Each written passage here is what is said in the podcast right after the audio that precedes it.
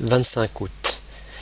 De l'autre côté de Bourges, à l'extrémité des nouveaux faubourgs, il découvrit, après avoir longtemps cherché, la maison de Valentine Blondeau.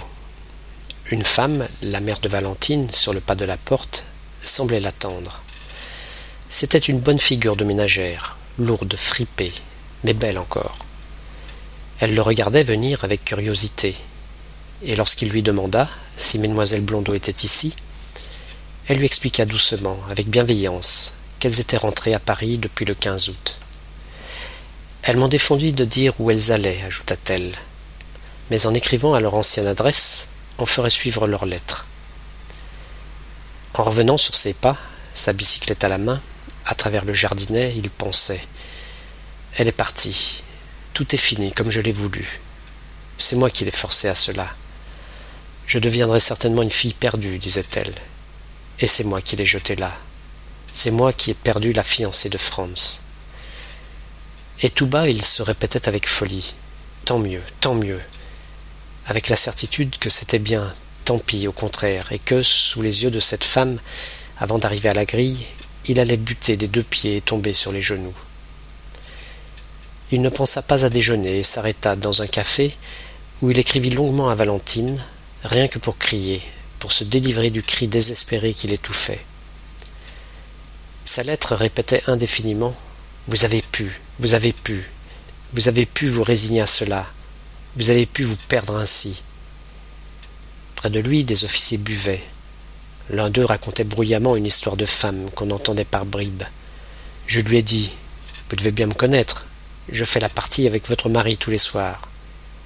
Les autres riaient et, détournant la tête, crachaient derrière les banquettes. Et poussiéreux, Maulne les regardait comme un mendiant. Il les imagina tenant Valentine sur leurs genoux.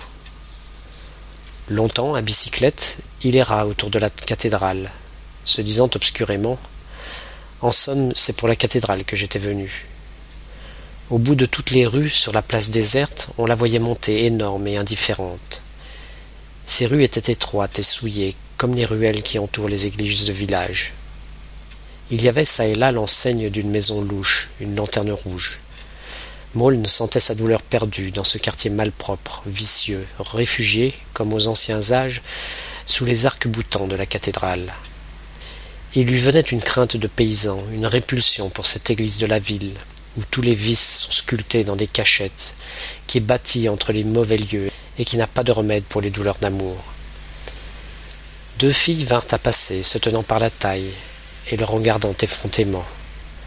Par dégoût ou par jeu, pour se venger de son amour ou pour l'abîmer, Maulne les suivit lentement à bicyclette, et l'une d'elles, une misérable fille, dont les rares cheveux blonds étaient tirés en arrière par un faux chignon, lui donna rendez-vous pour six heures au jardin de l'archevêché, le jardin où Franz, dans une de ses lettres, donnait rendez-vous à la pauvre Valentine. Il ne dit pas non, sachant qu'à cette heure il aurait depuis longtemps quitté la ville. Et de sa fenêtre basse, dans la rue en pente, elle resta longtemps à lui faire des signes vagues. Il avait hâte de reprendre son chemin.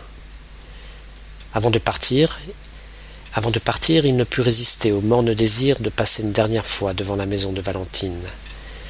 Il regarda de tous ses yeux et put faire provision de tristesse.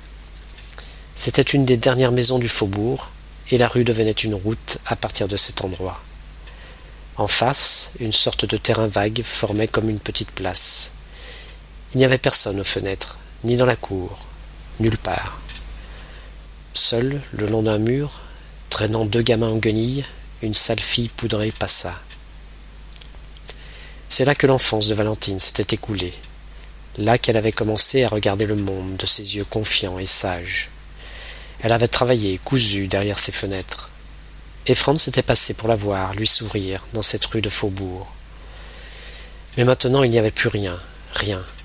La triste soirée durait et Maulne savait seulement que quelque part, perdu, durant ce même après-midi, Valentine regardait passer dans son souvenir cette place morne où jamais elle ne viendrait plus.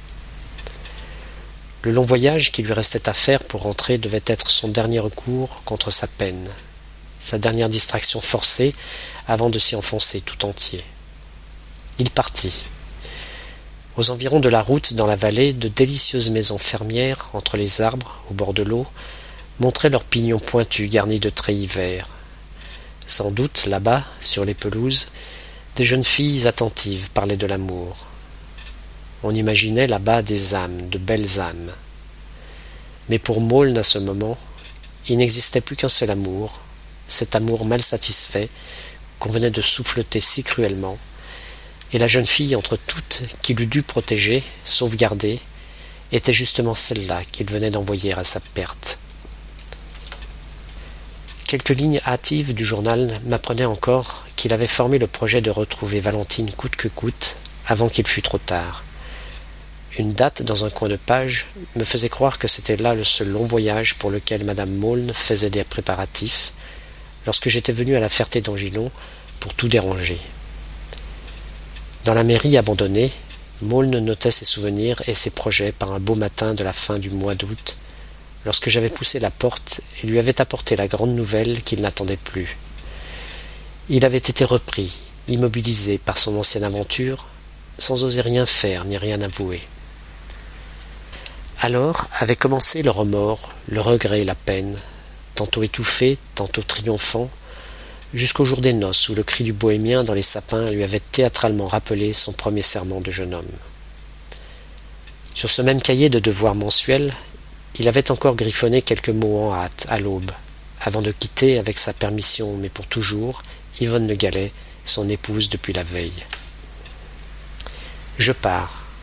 Il faudra bien que je retrouve la piste des deux bohémiens qui sont venus hier dans la sapinière et qui sont partis vers l'est à bicyclette.